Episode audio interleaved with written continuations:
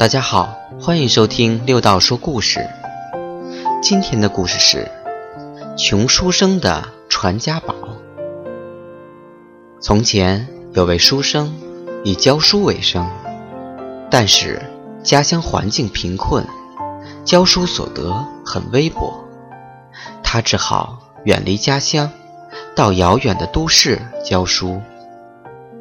二十年后，好不容易积存了一些钱，他带着这些钱和一位同乡结伴启程回乡，想着用这些钱让妻子、小孩过好日子。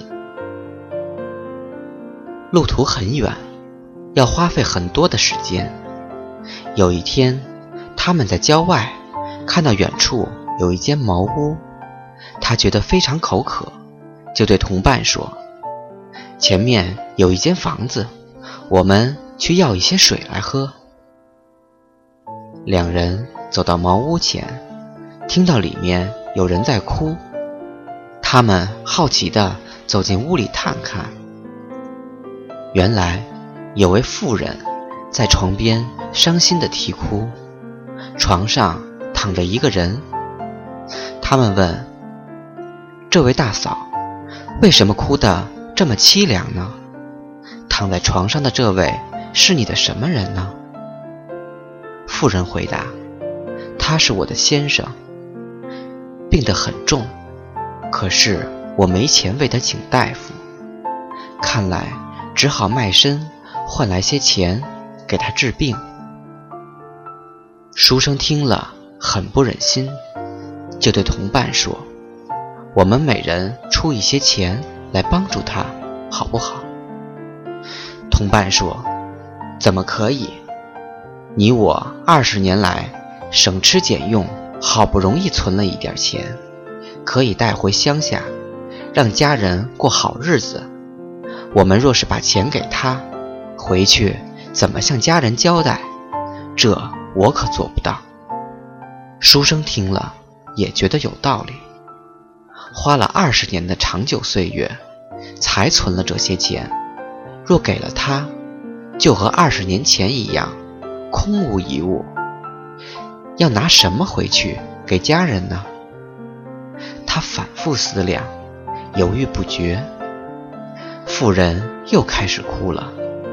他实在不忍心，只好把身上所有的钱都拿出来，对妇人说。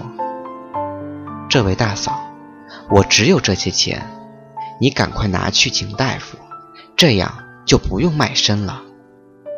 妇人惊喜万分，伏地叩谢救命之恩。书生和朋友赶回家乡时，年关将近。书生和朋友赶回家乡时，年关将近，人人正忙着采购年货，书生。两手空空，又饿又累地回到家。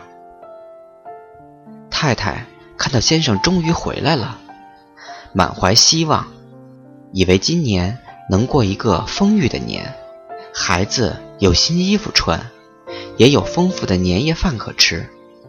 但是书生垂头叹气地对太太说：“有什么东西可吃吗？我很饿。”太太说：“我正等着你买米回来，现在家里没有半样东西可吃。不管什么东西，不管什么东西，只要能喝能吃就好。”太太看到先生饿成这样，赶快到屋檐外摘一些菜叶煮给先生吃。太太问先生：“是不是在路上发生了什么事？”先生就把经过一五一十的告诉太太。他听完了之后，不但没有埋怨，反而很赞叹先生：“我真有眼光，嫁到这么善良的先生。我就是再吃多少苦都愿意，只要我命还在，不管你多穷，我都要跟着你。”先生听了实在很感动。于是夫妻俩相互鞠躬，赞叹。三个孩子看到父母品格这么清高，也非常感动，于是对父母说：“爹，娘，请放心，我们不嫌家穷，一定会用功读书，不辜负您们。”三个孩子发奋用功，长大后事业有成，并成为很虔诚的佛教徒，经常布施行善。